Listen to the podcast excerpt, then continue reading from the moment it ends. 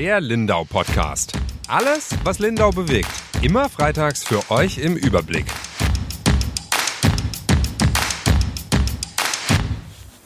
Ja, hallo zu unserem Lindau Podcast in dieser Woche, die sehr Corona bestimmt war. Corona ist jetzt auch in Lindau angekommen, das Virus, und äh, da haben wir ziemlich viel damit zu tun gehabt.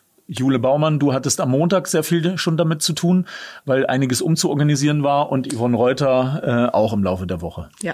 Genau, also am Montag hat's uns eigentlich schon äh, ganz persönlich betroffen, weil wir ja lang geplant hatten, die Podiumsdiskussion im Stadttheater zu machen. Ich hatte auch sogar am Montagvormittag noch mit der Frau Scheiner gesprochen. Ähm, dass wir das Stadttheater ziemlich voll bekommen. Also sie hat mir zugesagt, wir haben noch Stehplätze und können da um die 1000 Leute reinbringen, war eigentlich alles super.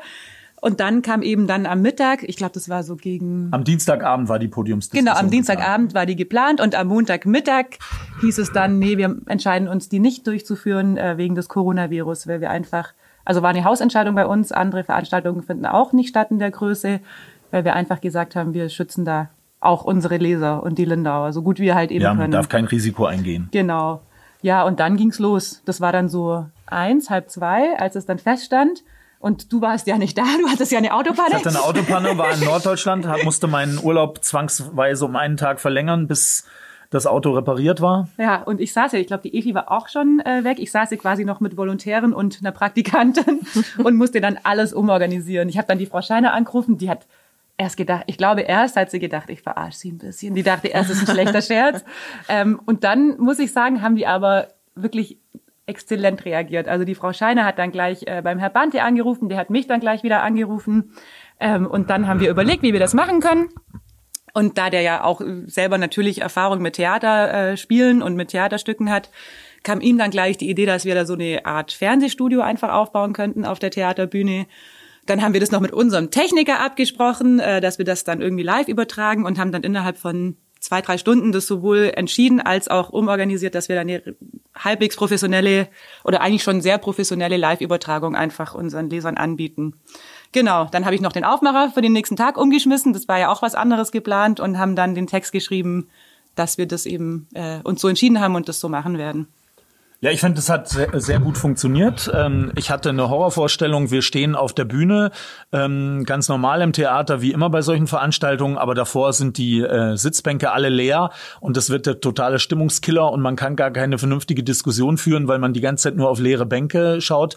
Äh, aber als ich dann da reingekommen bin am Dienstagabend und gesehen habe, alles auf den Seiten verhängt und wir sind weiter hinten auf der Bühne und man hat sich tatsächlich wie im Fernsehstudio gefühlt mit Scheinwerfern, die, wo alles gut ausgeleuchtet war und so, ähm, das hat hervorragend, ähm, äh, also hat meine Ängste alle weggeschoben und ähm, es hat einfach auch gut funktioniert. Die äh, äh, fünf Kandidaten haben sehr schnell vergessen, dass das Theater leer war und haben wirklich eine sehr lebhafte Diskussion geliefert. Und ähm, ich finde, ähm, die äh, Abrufzahlen äh, sind gigantisch. Damit hätte ich ja nie gerechnet. Du hast mal nachgefragt bei unseren äh, Kollegen, Jule. Erzähl mal den Leuten ein bisschen, wie, wie de, äh, viele Leute da dabei waren. Also es war so, dass bei der Live-Übertragung konstant um die 400 eigentlich auch ziemlich von Anfang an, also ich habe es beobachtet, so es waren gleich am Start so 250 und stieg dann an auf 400 Leute, die es gleichzeitig gesehen haben. Ähm, gab aber extrem viel mehr Aufrufe. Also es waren dann gestern Nachmittag haben wir mal geschaut, gell Yvonne, ja. ähm, waren es so 14.000. Und das ist schon, also die Online-Redaktion hat uns auch gleich angerufen, der war mega erfolgreich. Wir hatten es ja vor äh, zwei Jahren haben wir es auch schon gestreamt, nicht ganz so professionell, weil es da eben auch nur ein Zusatzangebot war und die meisten ja da waren. Ähm, da hatten wir konstant um die 100, glaube ich, die zugeguckt haben, was auch schon sehr gut ist. Also wir machen das immer wieder bei Fastnetzveranstaltungen da sind es mal 30, 40, 50, äh, die wirklich live zu gucken, aber natürlich darf man auch nicht die unterschätzen, die dann im Nachgang. Also man kann das ja heute immer noch angucken und morgen kann man es immer noch angucken. Und man darf nicht unterschätzen, dass vor vielen von diesen Rechnern, wo das dann lief oder von den Fernsehern nicht nur eine Person saß, sondern mehrere. Also ich glaube, dass wir insgesamt sogar mehr erreicht haben auf diesem Weg, als wenn wir die Veranstaltung im Theater gemacht haben. Ich möchte aber trotzdem solche Veranstaltungen lieber im Theater mit Publikum machen, äh, als, äh, als nur so. So gut das jetzt war, ich hoffe dann doch doch, dass das irgendwie eine einmalige Geschichte bleibt. Aber man weiß es nicht genau. Man weiß nicht genau, wie lange uns Corona im Griff hält. Wir haben ja für den 24. März noch eine Veranstaltung geplant mit den beiden dann verbleibenden Spitzenkandidaten. Aber im Moment fürchte ich, dass die auch nicht als Veranstaltung im Theater stattfinden kann, weil ähm, du warst gestern auf der Pressekonferenz, ähm, äh, äh, als der erste Corona-Fall hier in äh, Lindau äh, als sie verkündet haben, dass wir jetzt hier die ersten äh, Corona-Fall haben. Ähm, es sieht ja im Moment nicht so aus, als ähm, äh, würde sich da irgendwas bessern in den nächsten Tagen. Nee, also das war ähm, eine Pressekonferenz, die war am ähm, Mittwoch nach, äh, Mittwochmittag, äh, ziemlich zur Mittagszeit. Und das merkt man schon daran, wie brisant das Thema ist, ähm, immer wie viele Leute da auch kommen zu den Pressekonferenzen. Also wir sind ja manchmal in Lindau tatsächlich auch allein auf Pressekonferenzen. Das ist dann manchmal gar nicht das richtige Wort, das ist dann eher ein Pressegespräch. Aber gestern war schon äh, der Bayerische Rundfunk da. Wir waren da mit äh, den Kollegen von Regio TV. Ähm, Voll.at war da. Allgäu TV war, glaube ich, da, der Südkurier war da und äh, Radio waren noch mehrere Radiosender da. Es ist schon helle Aufruhr. Also der Herr Stegmann hat auch, das war ja schon am Dienstagnachmittag, ähm, gab es den ersten bestätigten Fall. Das war dieser Papa, der aber zwei Kinder hat, die auch in der Schule waren und dessen Frau auch in der Mittagsbetreuung ähm, am Bogi arbeitet. Ähm, und dann, das ist ja auch Lindau. Das ist ja dann auch in dem, in der Hinsicht einfach noch ein Dorf. Also das hatte sich ja dann auch bis Dienstagabend wahrscheinlich schon so verbreitet, dass am Mittwoch die Aufregung groß war. Und dann gab es die Entscheidung, dass sie eben äh, zwei Klassen oder eine Klasse am VHG unter Quarantäne stellen, in der das Mädchen war, also die Tochter von dem Mann, bei dem der Fall tatsächlich bestätigt war, ähm, und noch eine Mittagsbetreuung, in der die Mama gearbeitet hatte am Montag. Und da, ja, also war eine aufregende Pressekonferenz, die ging auch relativ lang. Ähm, nicht alle Fragen fand ich ganz äh, befriedigend beantwortet, weil wir haben hier ja auch eine Mama in der Redaktion und die gibt mir natürlich dann auch ähm, Fragen mit auf so eine Pressekonferenz. Yvonne, was machst du denn jetzt mit der Emma, die ja auch aufs VHG geht? Ja, die Emma geht ganz normal weiter in die Schule. Ähm, Wobei eben da die Frage ist, äh, die gehen ja jetzt davon aus, dass man sich nur dann ansteckt, wenn man Face-to-Face-Kontakt hatte. Darauf berufen sie sich. Das ist halt fraglich, wie das so in der Schule so umzusetzen ist. Die sind ja doch vermischt, die gehen in die Pause, die, äh, ja, die Kontakte, gerade bei den Älteren, es war ja die neunte Klasse, ja. bezieht sich das nicht nur auf eine Klasse. Von daher muss man das jetzt mal abwarten. Wir selber sind relativ entspannt, aber ich habe gestern Abend sehr, sehr viele Anrufe von Eltern bekommen, die überhaupt nicht entspannt waren, eben auch und gesagt haben, warum wird nicht die ganze Schule dicht gemacht? Also die hat, die Angst ist da und äh, ja, man kann immer gucken, dass man die Angst nicht schürt, dass man als Zeitung eben ja, objektiv berichtet, ist eh unsere Aufgabe, aber man muss sie doch auch ernst nehmen. Das sind auch die Diskussionen, die wir hier in der Redaktion ja häufig führen. Äh, äh sollen wir jetzt, äh, wie stark sollen wir auf solche Berichterstattung einsteigen und wo, wo ähm, äh, ist es Berichterstattung und wo fängt es an, ähm, dass wir auch nur mitmachen bei dem Panikmachen und so und wo man immer wieder in jedem Einzelfall entscheiden muss, was, äh, was man da wie macht ähm, ich bin mal gespannt, wie wir das im Nachhinein beurteilen, wie wir das ähm, äh, in diesem Fall jetzt alles so hinkriegen. Ja. ja, das ist ja immer in Krisensituationen, oder? Also ich erinnere mich an Schneechaos von einem Jahr. Da haben wir auch unsere Meinung immer wieder mal geändert, was jetzt eigentlich die richtige Vorgehensweise mhm. gewesen wäre. Und natürlich im Nachhinein kann man es immer ein bisschen einfacher sagen. Ich meine, wenn jetzt heute rauskommt, es hat sich ein Kind aus der 9a eingesteckt, dann sagen wir auch, hätte er doch die ganze Schule ähm, unter Quarantäne gestellt. Also es ist eine schwierige Entscheidung. Der Herr Stegmann hat es auch erklärt, dass er da, also dass sie sich natürlich Gedanken gemacht haben und äh, das gut abgewogen haben. Aber wie du natürlich sagst, ich habe es dann mhm. gestern auch, ich weiß gar nicht, ob ich es öffentlich gesagt habe, aber ich habe dann auch gesagt, gut, ich erinnere mich auch, als ich in der Neunten war, mein Freund war eine Stufe drüber und natürlich haben wir uns in der Pause zum Rundlutschen getroffen. Und wenn ich, ja, wenn ich irgendwie Corona gehabt hätte, also hätte es vielleicht meine Nebensitzerin nicht bekommen, aber er ganz sicher. Ja. Und deswegen ist es natürlich bei Jugendlichen und wie du sagst, Neunklässler, aber auch Fünftklässler, die treffen sich, die fassen sich an, die nehmen sich einen Arm, die schubsen sich, da ist ja einfach der Körperkontakt da. Ja, und es ist halt auch so, dass die Geschwisterkinder von den Isolierten, also die sind ja eine klassische in Quarantäne und die haben ja auch Geschwister und die Geschwister gehen normal in die Schule. Und ja, da ist halt auch die Frage. Gut, Da sagt ja das Amt, man muss die zu Hause strikt voneinander trennen. Ja, dann bin mal gespannt, wie realistisch das ist. Also bei uns wäre das schwierig. Also wir hätten keine, die haben ja empfohlen, ähm, ähm, äh, die äh, so ein Kind sollte dann ein eigenes Bad verwenden. Also in unserem Reihenhaus, in dem wir wohnen, gibt's kein eigenes Bad, äh, was ein solches Kind verwenden könnte. Und ehrlich gesagt kenne ich in meinem Bekanntenkreis niemand, der zwei Bäder hat. Also vielleicht noch mal zwei WCs, aber nicht zwei Bäder. Also das erscheint mir äh, äh, ausgedacht von Medizinern in der Theorie, dass das wichtig ist und dass man das so machen soll, aber das ist lebensunpraktisch. Ähm, also ich kenne keine Familie, die so, äh, das so umsetzen könnte. Und man weiß es ja ganz genau. Du hast gestern so einen witzigen Spruch gesagt, hat, äh, mit Krippe und man hat sich lieb. Ach so, ja.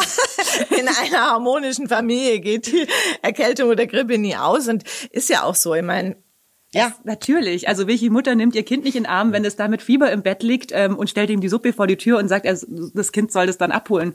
Ja. Weil, also das ist völlig lächerlich. Aber das ist halt die Theorie von diesen Quarantänestationen, weil die gehen ja davon aus, dass der betroffene Mensch, ähm, äh, in dem Fall jetzt der Vater, ähm, äh, äh, da irgendwie äh, komplett strikt zu Hause bleiben muss. Äh, und die anderen bleiben jetzt vorsichtshalber mal auch zu Hause, aber für die sind die Quarantänevorschriften nicht so ähm, streng. Und ähm, für die anderen Betroffenen, also für die Mitschüler zum Beispiel, die sollen zu Hause bleiben, aber deren Familienangehörige machen ihr Leben ganz ganz normal weiter.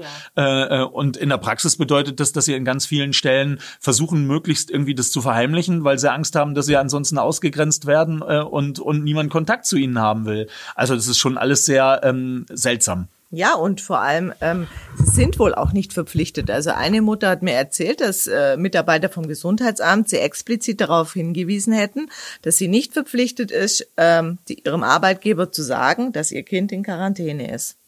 Ja, also kann ich sogar ein Stück weit ja? nachvollziehen, weil natürlich die Stigmatisierung ist genau. ja gleich da. Das war ja am Anfang mit den ganzen Chinesen. Ja. Ich habe einen Freund, der ist gar kein Chinese, aber der sieht aus wie ein Chinese. Ich habe mir echt schon Sorgen auf den gemacht. Ja, und jetzt sind es die Italiener? Ja, jetzt sind es die Italiener, wenn, die schuld sind. Ja. Und natürlich, wenn du derjenige bist, der dieses, das Teufelszeug im Haus hat, dann ähm, ja. ja. Ich kann nur hoffen, dass insgesamt die, ähm, die Offenheit der Gesellschaft in dieser Stadt und auch in diesem Land unter dem ähm, nicht nachhaltig leidet, dass jetzt für eine gewisse Weise, ähm, Weile ähm, es heißt, ja, gebt euch nicht die Hände und schon gar nicht umarmen ähm, äh, und so. Ähm, das ist ja schön und gut, aber ich hoffe nicht, dass das äh, langfristig ähm, unser gesellschaftliches ähm, äh, Miteinander äh, so verändert, dass wir nur noch wie in manchen asiatischen Kulturen immer berührungslos miteinander umgehen.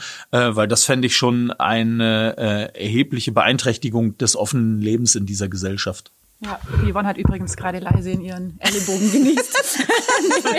und wir sitzen hier auch ziemlich eng aufeinander, damit wir alle ans Mikro kommen. Aber ich äh, denke, ich bin gesund. ja, das denkst du aber auch nur. Ähm, ja, aber so im Nachhinein haben ja wir auch gesagt, wir waren am Montag auch nicht ganz sicher, ob die Entscheidung, unsere Veranstaltung zu verschieben, die richtige ist, ob das nicht übertrieben ist. Natürlich hätten wir alle es auch cooler gefunden, das vor vollem Stadttheater mhm. zu machen. Das ist für uns natürlich auch was ganz anderes, weil wir die Leute ja schon noch gern sehen. Ähm, aber so im Nachhinein haben wir gestern oder ja am Dienstag und Mittwoch dann schon gesagt, es war schon richtig, das so zu machen. Aber ich würde vielleicht noch mal ganz kurz auf die Podiumsdiskussion zurückkommen. Mhm. Sie war ganz gut, oder? Es war jetzt die letzte Veranstaltung, äh, so eine große Veranstaltung vor der Wahl. Und ich finde, die waren alle äh, ganz, ganz offensichtlich im Endspurt. Du ja. auch, Dirk. du warst auch gut. Ich, ich hab's, ähm, äh, wie gesagt, ich hatte vorher große Bedenken, ob das funktioniert, ob die wirklich ins Gespräch kommen in dieser befürchteten sterilen Atmosphäre. Das war nicht so. Sie sind vielleicht sogar dann besser ins Gespräch miteinander gekommen, weil es war ja ein bisschen Publikum da. Jeder durfte fünf oder sechs ähm, äh, äh, Angehörige oder politische Freunde mitbringen. So war es tatsächlich einfach so ein bisschen Studioatmosphäre äh, und äh, die haben sehr ähm, sehr lebhaft miteinander diskutiert. Ich finde, dass bei den äh, Punkten, äh, die ich ansprechen wollte, ähm, äh, wo äh, im Vorfeld im Wahlkampf Meinungsverschiedenheiten deutlich geworden sind, die sehr offen ähm, zu äh, Tage gekommen sind äh, bei der Gelegenheit. Ich äh, äh, finde, dass sie ausgesprochen fair miteinander äh, umgegangen sind, ähm, wie ich es aber auch bei allen anderen Veranstaltungen erlebt habe, dass die sehr gut miteinander umgehen. Äh, und ähm, äh, ich fand fand, dass es äh, insgesamt eine sehr gelungene äh, Veranstaltung war. Einziger Fauxpas ist mir passiert. Äh, ich habe die äh, Unterstützergruppen ähm, von der Frau Alfons in dem Zusammenhang mit dem Begriff Schnu äh, Schmuddelkinder ähm, bezeichnet. Das möchte ich auch hier öffentlich erklären, dass mir das leid tut, dass mir in diesem Moment, warum mir in diesem Moment nur dieser Begriff dafür eingefallen ist, kann ich im Nachhinein nicht mehr nachvollziehen. In meinem Manuskript stand das so nicht drin, aber es ist halt nun mal so passiert äh, und ähm, dafür möchte ich mich äh, bei dieser Gelegenheit auch öffentlich entschuldigen. Ich habe mich gegenüber den äh, äh, Vertretern der drei Listen äh, schon schriftlich entschuldigt, äh, aber möchte das hier auch öffentlich tun. Gut, das ist halt die große, oder was heißt Gefahr? Das ist halt die Sache, wenn man was live macht. Mhm. Man ja. kann, wenn es nicht live halt gewesen wäre, hätte man ja. gesagt, Cut, äh, fangen ja. wir nochmal an. Das war jetzt irgendwie vielleicht ein bisschen überzogen, aber... Also es wäre ein Begriff, den ich nie geschrieben hätte. Genau. Da, ja. ist, da merkt man halt auch, dass ich normalerweise ein schreibender Journalist bin, der seine Worte da wohl abwägen kann. Aber ähm, äh, ja, ist mir passiert, hätte nicht passieren sollen, ähm, kann ich nicht mehr rückgängig machen. Ja. Aber ansonsten war ja alles sehr fair. Aber es fällt schon auf, dass es in die Zielgerade geht. Also sie waren alle, finde ich, angriffslustiger als sonst, unsere Kandidaten. Ja, das liegt aber natürlich auch an dem Format. Also ähm, äh, äh, bei vielen anderen Podiumsdiskussionen, die beschränken sich die Moderatoren darauf, das abzufragen von mhm. jedem Einzelnen. Und meine Grundidee ist ja, ich möchte die miteinander ins Gespräch bringen, weil ich glaube, dass da die ähm, Unterschiede und die ähm, äh, Dinge sehr viel deutlicher werden, als wenn ich als Moderator das mache.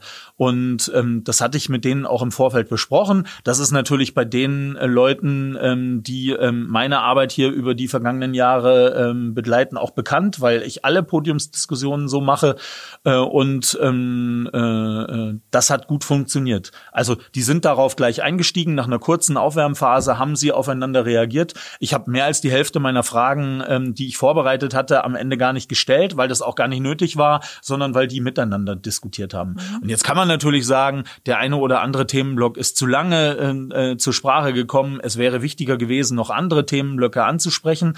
Aber es kommt, glaube ich, auch gar nicht so sehr darauf an, auf die einzelnen Themen genau. Eine OB-Wahl ist eine Persönlichkeitswahl und es soll deutlich werden, welche Fähigkeiten bringen die mit in Krisensituationen, wenn sie unter Druck geraten, wenn sie kritisiert werden, wie gehen sie damit um? Äh, und da ist es eigentlich egal, über welches Thema man redet, weil ansonsten in unseren Wahlprüfsteinen und in all den anderen Dingen sind die Einzelfragen eigentlich genug abgeklärt. Da kann jeder Wähler, der das aufmerksam verfolgt hat, der die ähm, Programme Programme, die jeder in seinem Briefkasten hatte, kann wissen, für was steht Person A, B, C äh, und so weiter ähm, und kann danach entscheiden. Und jetzt ging es noch drum äh, äh, herauszustellen oder deutlich zu machen, was sind das für Personen. Und ich finde, dass das gut deutlich geworden ist äh, und bin von daher im Nachhinein sehr zufrieden bei all den Befürchtungen, die ich im Vorhinein hatte. Ja, und war ja dann doch relativ lang. Also ich glaube, der Stream geht fast drei Stunden. Mhm. Und wir haben gestern schon geredet, ähm, weil wir das auch ein bisschen ausgewertet haben, die Kommentare und Reaktionen auf den Stream. Ähm, klar, das Publikum war nicht da. Ich glaube, dass vielleicht sogar die Kandidaten deswegen auch ein Stück weit äh, gelöst, also auf mich haben sie sehr gelöst gewirkt, weil eben nicht die, eine riesige Masse vor ihnen saß und diese kleine Kamera haben sie ja, glaube ich, dann irgendwann vergessen. Das passiert ja auch, man vergisst die dann irgendwann. Aber die Reaktionen kamen ja trotzdem. Also ich hatte den Stream die ganze Zeit beobachtet und es war schon es war, also manchmal war es sehr lustig. Ähm, man kann da ja Daumen hoch und Herzchen Die und Herzchen Lachgesichter schicken. du hast mal richtig viele Herzchen irgendwann bekommen. Aber auch, es gab auch dann mal, ich weiß es ehrlich nicht mehr, äh, bei irgendeiner Antwort gab es auch ganz viele knallrot wütende Smileys und dann gab es mal, als Herr Kattau mal was Lustiges gesagt hat, ähm, ganz viele Lachsmileys und so. Also die Leute waren schon dabei und sie haben schon auch interagiert mit uns und schon auch reagiert und schon auch mal Kommentare. Also ich war auch ziemlich viel damit beschäftigt, äh, auf Kommentare zu antworten. Das war teils technisches einfach. Also zwischendurch war der Ton wohl mal äh, nicht ganz gut, dann mussten wir auch noch was ändern. War auch äh, eine Herausforderung, da immer live drauf zu reagieren. Aber deswegen sollte jemand auch immer diese Kommentare im Blick haben, weil wir hören es ja nicht. Wir sitzen ja mittendrin. Ähm, aber die Leute haben schon mitgeredet und haben schon auch Sachen kommentiert. Also die haben da schon ganz gut zugehört auch. Glaube ich, Minimum so gut, wie wenn sie im Stadttheater gesessen wären. Ja, und reagieren konnten sie natürlich ähm, bei so einer Veranstaltung besser. Im Stadttheater kann ich keine Herzchen genau. vergeben. Ja. Da kann ich mir das Herzchen denken, aber ja. vergeben kann ich es nicht. Aber ich kann applaudieren und äh, kann Puh rufen genau. und so die Zwischenrufe und ja. so. Das hat mir schon ein bisschen gefehlt, aber ich denke, es war trotzdem eine gelungene Veranstaltung. Aber ich glaube eben gerade dadurch, dass die Kandidaten auch wussten, diese Zwischenrufe wird es nicht geben, mhm äh, war das auch eine ziemlich äh, lockere Atmosphäre. Mhm. Aber es wäre interessant gewesen, weil ja. es war ja klar, bei welchen Punkten es eventuell dann welche ja. gegeben hätte, wie die Kandidaten dann darauf reagieren. Aber das hatten wir ja in den anderen Podiumsdiskussionen auch schon gesehen. Ja. Also. Aber man vergisst immer, dass man neben der ganzen Wahl, die jetzt natürlich dominierend ist, auch noch das ganz normale, in Anführungsstrichen, Alltagsgeschäft haben. Und da stand jetzt auch ein ganz großes Thema an, das nicht so schön ist. Du warst da, Jule, du warst beim Gericht. Genau, ähm, das hat meine Woche nicht unbedingt stressfreier gemacht, dass ich am Dienstag ähm, dann direkt um ja, Viertel nach sieben fahre ich da immer los nach Kempten fahren musste, weil um neun Uhr mal wieder, muss man ja sagen, der mhm. Prozess gegen diese Mutter äh, stattgefunden hat, die vor jetzt fast vier Jahren, äh, dreieinhalb Jahre mhm. sind es jetzt her, es war im September, gell, ähm, ihre neunjährige Tochter umgebracht hat. Das äh, sollte ein erweiterter Suizid werden. Also die Frau wollte sich auch selber umbringen ähm, und wurde aber dann vorher gefunden und äh, hat überlebt. Und da ringt jetzt die Justiz eigentlich seit, ja, eigentlich seit dreieinhalb Jahren damit, was man mit dieser Frau macht, in Anführungsstrichen. Es war am Anfang so, ähm, dass die erstmal gar nicht wussten, ob es überhaupt zu einem Prozess kommt weil sich die Frau natürlich in einer psychischen Ausnahmesituation äh, befunden hat, als sie das gemacht hat. Aber darüber weiß ich gar nicht so viel, weil ich war damals nicht da. Das war im September 2016. Ähm, als erster Schultag war das. Erster Schultag, mhm. als sich dieser Fall ereignet hat. Und ich war da, ich glaube, ich war da in Indien. Ich habe darüber nachgedacht, wo ich da war. Ich war da länger im Urlaub und ihr zwei äh, habt ja. überhaupt miterlebt, wie das damals passiert ist. Ich kriege das jetzt immer nur so aus der Retrospek äh, Retrospektive von Polizei und so mit, wie dieser Tag abgelaufen ist. Es war am späten Nachmittag, ähm, äh, äh, kam plötzlich der ähm, äh, Polizeibericht, nur eine kurze Meldung, ähm, wo eben drin stand, dass man äh, da ein totes Kind gefunden hat äh, und äh, die Mutter noch reanimieren konnte äh, und so. Wir mussten dann ähm, zunächst mal hausintern alles äh, organisieren, ähm, äh, weil eigentlich war die Zeitung schon fertig, ähm, äh, das umorganisieren und dann ähm, mussten wir gucken, ähm, äh, wer ist das, wo ist es? Ähm, äh, und haben dann rumtelefoniert ähm, bei äh, Leuten, die wir kennen, von denen wir annehmen, dass die ähm, darüber uns nähere Informationen geben können, weil die Polizei hat das rausgeschickt und da war an der Pressestelle niemand mehr da, da konnte man da niemanden mehr erreichen. Und von den Beamten hier vor Ort äh, bekommt man in solchen Fällen keine Auskunft. Und ähm, dann haben wir halt äh, herausgefunden, dass es sich um ein Kind handelt, was auf die Grundschule in Reuting gegangen ist. Ähm, äh, und irgendwann wussten wir auch, wo die ähm, diese Familie gewohnt hat äh, und so und haben sind dann noch raus, damit wir ein bisschen mehr als diese, weiß ich nicht, 15 oder 20 Zeilen, die in dieser Polizeimeldung waren, schreiben konnten, ähm, rausgefahren und haben dort mit Nachbarn geredet und Leuten, die mitbekommen hatten, wie da am Tag dieser große Polizeieinsatz und so war.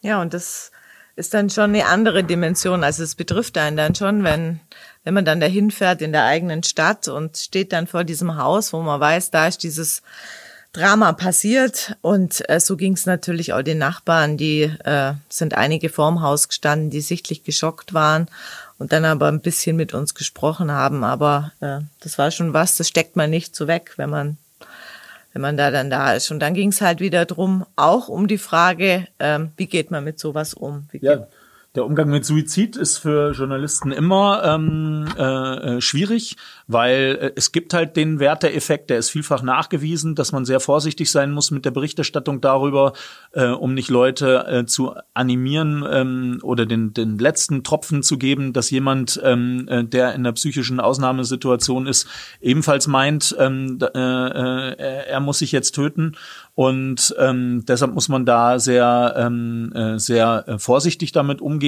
Und deshalb äh, machen wir, also reden wir bei solchen Dingen immer sehr ausführlich auch, was müssen wir jetzt berichten, was sollen wir nicht berichten, wie gehen wir damit um. Ähm, ich glaube, dass wir das auch in dem Fall sehr ähm, verantwortungsvoll gemacht haben. Wir haben das berichtet, was man berichten muss, ähm, äh, um die Leute in dieser Stadt ähm, auf den Informationsstand äh, zu bringen, der ihnen zusteht. Wir haben aber, ähm, glaube ich, allen Voyeurismus äh, und sowas vermieden. Die Gefahr da ist vor allem immer bei der Berichterstattung dann an den folgenden Tagen. An den ersten Tag geht's um die Nachricht, aber dann kommen halt alle möglichen Fragen äh, hoch und so. Und da ist man immer in der äh, besonderen Gefahr, ähm, übers Ziel hinauszuschießen. Aber im Nachhinein, ähm, äh, wir sind ja auch im Kontakt äh, mit Schulsozialarbeitern und Schulleitungen, auch wegen anderer Dinge, die haben uns uns auch im Nachhinein eigentlich ähm, bestätigt, äh, dass wir das ähm, äh, ganz gut hingekriegt haben. Und jetzt geht's halt dann um die Frage, ähm, äh, die viele Lindauer ja interessiert, wie weit, ähm, was ist da jetzt gerecht? Darf man äh, so eine Mutter, die das gemacht hat und die selber überlebt hat, ähm, muss man die jetzt wegsperren? Ähm, und so, das ist die Frage, die vor Gericht ähm, diskutiert wird. Ja, und also ich bin da jetzt seit äh, fast drei Jahren bei diesem Prozess äh, immer wieder und ich frage mich das natürlich jedes Mal, bevor ich da morgens hinfahre, die ganze Zugfahrt, ich fahre meistens dem Zug, denke ich darüber nach. Ich weiß auch, dass, äh, dass der, die Polizei sich das auch teilweise fragt. Also ich unterhalte mich ja offiziell mit Polizisten, aber auch manchmal einfach trifft man sich und dann redet man natürlich auch über solche Dinge. Und da hat mir auch der äh, Kripo, Ex-Kripo-Chef, der ist jetzt nicht mehr da, hat auch mal gesagt, natürlich, die haben die Frau gesehen. Also die war, vielleicht muss ich ein bisschen ausholen. Das war ja so, dass ähm, ihr Lebensgefährte hatte sich das Leben genommen. Das war ein äh, Mann aus Lindau und die waren jetzt mittlerweile weiß ich schon elf Jahre zusammen, aber eine schwierige Beziehung. Also war so eine ich glaube, man wird so äh, klassischerweise sagen On-Off-Beziehungen. Die haben sich irgendwie wohl sehr geliebt und waren mehr oder weniger verrückt nacheinander, aber sich dann auch immer wieder getrennt. Er hat sie betrogen und dann kam er doch wieder. Und dann gab es wohl noch kurz vor seinem Suizid ähm, einen Heiratsantrag und die haben dann eben auch diese Tochter gemeinsam bekommen. Ähm, und der hatte sich dann aber, der hatte auch äh, Drogen- und Alkoholprobleme, der hat sich umgebracht, ein paar Wochen vor dieser ganzen, also vor diesem Vorfall. Und das hat die Frau ganz sicher aus der Bahn geworfen. Also das merkt man auch jetzt immer noch vor Gericht, wenn sie darüber redet. Das ähm, war für sie trauma traumatisch, ein traumatisches Erlebnis, aber sie hat dann weitergemacht. Also sie war, glaube ich, eine Woche beurlaubt und ging dann zur Arbeit und so nach außen hin wirkte es auch so, dass sie natürlich in Trauer ist, aber das irgendwie verarbeitet. Und irgendwann reift in ihr aber dieser, äh, sie spricht immer von der Sehnsucht, äh, mit ihrem Lebenspartner wieder zusammen zu sein. Also für sie war klar, sie will einfach dem folgen und sie wusste nicht, was sie mit dem Kind machen soll. Also es ist nur ihre Perspektive jetzt. Ähm, und die Polizisten sagen auch, und sie hat dann irgendwann beschlossen, sie nimmt das Kind mit. Das nennt man ja auch äh, Mitnahmesuizid, heißt das ganz offiziell, wenn man jemanden umbringt und um sich dann auch umzubringen. Und ähm, das ist eine arme Frau. Also die hat sicher eine ganz, ganz schlimme Zeit durchgemacht. Ähm, aber dieser äh, Ex-Kripo-Chef hat zu mir dann auch einen Satz gesagt und der ist mir sehr hängen geblieben. Er hat gesagt, ja, aber sie hat auch einem jungen Menschen die Zukunft genommen. Sie hat dem Mädchen das Leben genommen und sie hat ihr jegliche Chance, das irgendwie zu verarbeiten oder damit klarzukommen. Ja, sie hat es ihr einfach geraubt und das darf man halt bei der ganzen Sache nicht vergessen. Mhm. Und das ist auch das, womit äh, die Gutachter ringen, also die sind sich da auch seit drei Jahren uneins. Am Anfang war gar nicht klar, ob das überhaupt zur Verhandlung kommt. Also die war dann gleich nach der Tat äh, in der Psychiatrie oder in der forensischen Klinik, sagt man ja, ähm, und wurde natürlich gleich äh, untersucht von Gutachtern und die haben natürlich gesehen, sie war da in der depressiven Phase, nennen sie es jetzt.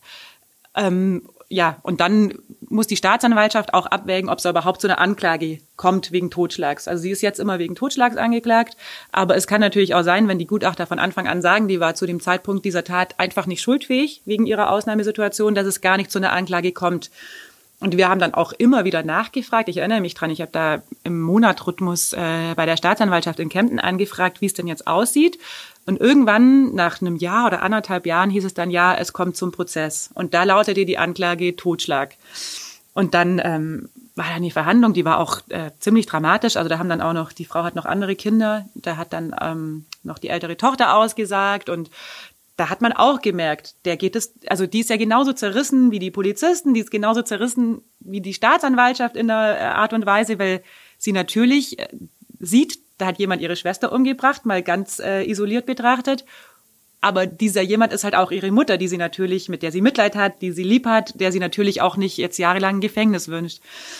Ähm, ja, und dann ist das Gericht nach zwei oder drei Verhandlungstagen äh, zu dem Urteil gekommen, dass die Frau zum Zeitpunkt der Tat nicht schuldfähig war. Einfach weil diese psychische Belastung für sie so krass war, dass sie der Gutachter hat ähm, jetzt, das war der ist der gleiche Gutachter, wieder von einem Tunnel gesprochen. Also sie sei in so einem Tunnel gewesen, dass sie den Ausweg nicht gesehen hat. Sie, für sie von außen kann man sagen, ähm, natürlich gibt's da Möglichkeiten und dann ähm, es gibt ja Jugendämter und es gibt ja Pflegefamilien für das Kind. Das wäre ja nicht auf der Straße gestanden, um das hätte sich jemand gekümmert. Aber der eine Gutachter sagt immer, sie konnte das nicht sehen und deswegen ist sie zum Zeitpunkt der Tat nicht schuldfähig gewesen. Und dann würde die Frau freigesprochen. Und das ist ja was, was viele überhaupt nicht verstehen konnten oder ähm, ja, was heißt verstehen, aber sie ist freigesprochen worden. Das heißt, sie hat, es hat gar keine Konsequenz gehabt. Genau, für sie die Frau. Sie ist nicht in die Psychiatrie gekommen, weil das ist ja noch Genau. schwieriger, oder? Ah, Und sie ist freigesprochen worden. Das heißt, die Frau ist rausgegangen und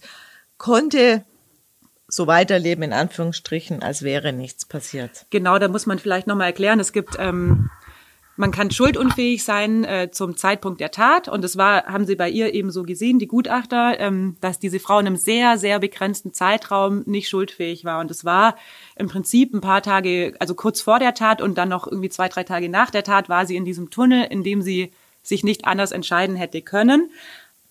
Und ob dann jemand danach in eine äh, Unterbringung kommt, Sicherungsverwahrung oder eben äh, forensische Psychiatrie, hängt immer davon ab, ob er eine Gefahr für die Allgemeinheit darstellt. Weil, also da hängt's dann, müssen die abwägen, könnte sich dieser Fall nochmal wiederholen. Und da sagen, also die Gutachter sind sich sehr uneins in dem Fall immer, aber da sind sie sich schon einig, dass sie sagen, das wird nicht passieren, weil einfach die physischen Gegebenheiten nicht da sind. Also sie hat kein Kind mehr, das ihr schutzbefohlen ist. Also die Situation gibt's nicht mehr und diese Beziehung zu diesem Mann war auch so außergewöhnlich, ähm, dass sie so, ich glaube im Volksmund würde man sagen, sie war so abhängig von dem, dass sie so nicht mehr leben kann ohne ihn. Das kann nicht mehr eintreffen. Also so einen Mann wird sie wahrscheinlich nicht mehr finden, so eine Beziehung wird sie nicht mehr führen. Und wie gesagt, sie hat einfach kein, blöd gesagt, sie hat einfach kein Kind mehr, das sie umbringen kann. Und deswegen war dann die Konsequenz, und das ist auch äh, juristisch gang und also gibt's öfter, dass sie dann einfach frei ist. Und das hat natürlich nach dem ersten Bericht schon auch zu Empörung unter den Lindauern geführt. Weil klar, viele sagen, okay, die hat einen Menschen umgebracht und ist jetzt einfach, lebt jetzt einfach weiter. Aber es hat eben nicht nur zur Empörung bei den Lindauern geführt, sondern auch die Justizbehörden haben sich damit befasst. Ein höherrangiges Gericht hat ja dann äh, gesagt, nee, äh, das Urteil bleibt nicht so, das Ganze muss nochmal verhandelt werden. Genau, die Staatsanwaltschaft hatte im ersten Prozess äh, wegen Totschlags viereinhalb Jahre, glaube ich, waren das äh, gefordert für die Frau. Ähm, und äh, hat dann Revision eingelegt, dann geht es von Bundesgerichtshof nach Karlsruhe und der hat dann das Urteil auch tatsächlich kassiert. Jetzt gar nicht ähm, so sehr, weil sie sagen, die Richter haben da falsch geurteilt, man muss das anders machen. Das sind dann ja immer juristische Feinheiten Formalien, und oder? Formalien und Kniffe, um die es da geht. Deren Begründung war, ähm, es gab eben diese beiden Gutachter, die im Prozess ausgesagt haben, und die waren sich nicht einig. Also der eine Gutachter sagt immer, also auch jetzt noch, die war in diesem Tunnel, sie hat, konnte keinen Ausweg finden, und es war im Prinzip das pure Mitleid für ihre Tochter, äh, dass sie sie mitgenommen hat.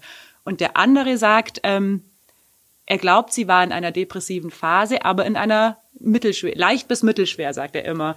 Und der gesteht ihr quasi zu, das war eine traumatische Situation, es war eine Ausnahmesituation, aber ähm, sie hätte noch so weit denken können, um sich eine Alternative für das Kind zu überlegen. Und nur darum geht's ja. Also war sie in der Lage, über Alternativen überhaupt nachzudenken? Weil dann hat das natürlich mit Mitleid nicht mehr viel zu tun. Dann ist meine Mitleidstat, ich bring dich zur Oma oder ich bring dich zur Schwester oder ich rufe das Jugendamt an und sag einfach, ich brauche Hilfe, ich muss irgendwas mit diesem äh, mit dem Kind machen. Spielt es dann auch eine Rolle, dass sie ja für die Vorbereitung ihres Suizids und von dem Kind ja schon ähm, längere Zeit beschäftigt war? Also das ist ja geplant. Das Ja. ist ja was anderes, ob ich jemanden jetzt vom Balkon schubse oder ob ich Tabletten bestelle.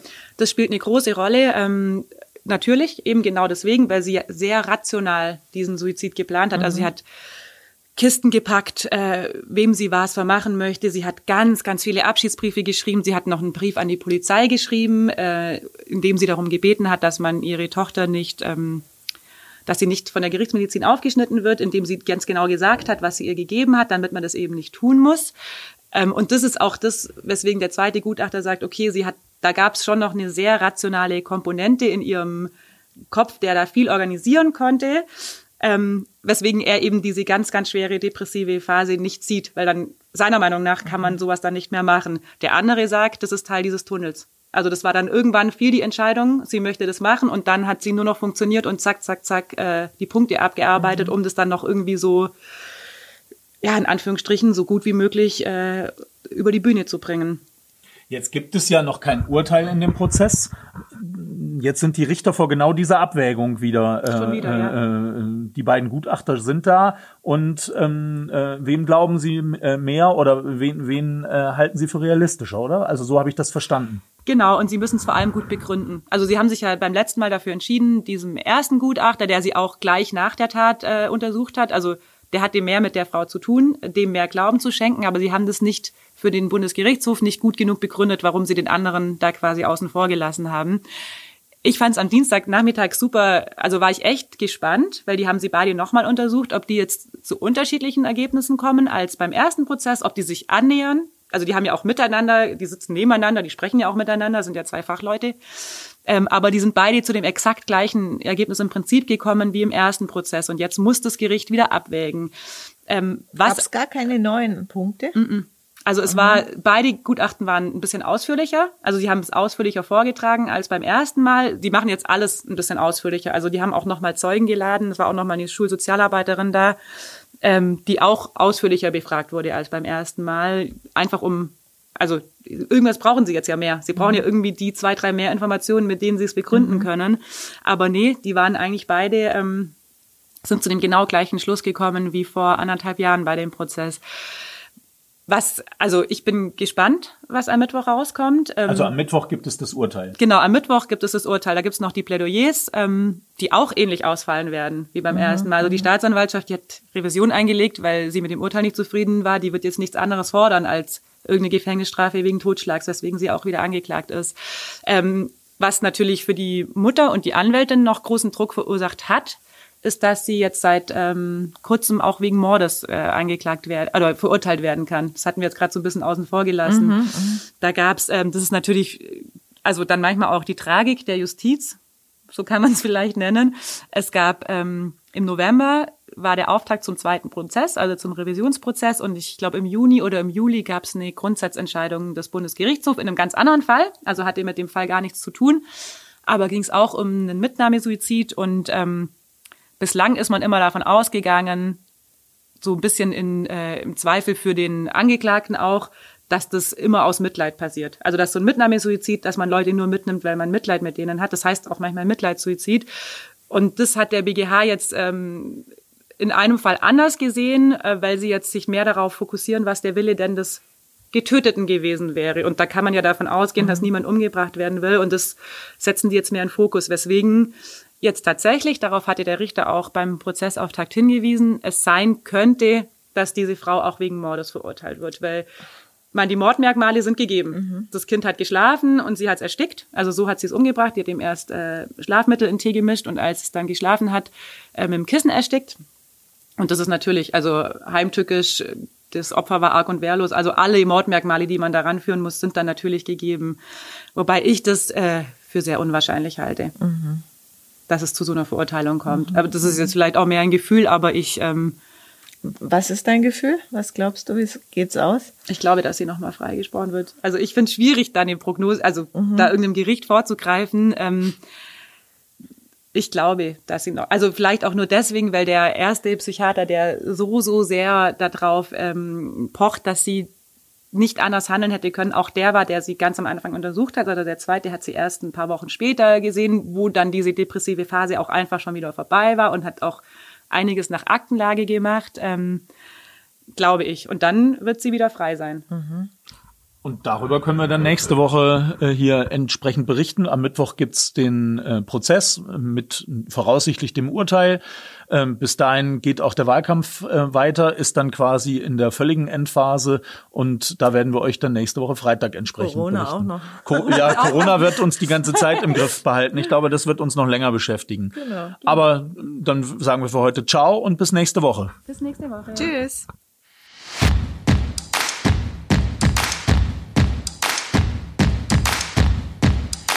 Der Lindau Podcast. Alles, was Lindau bewegt.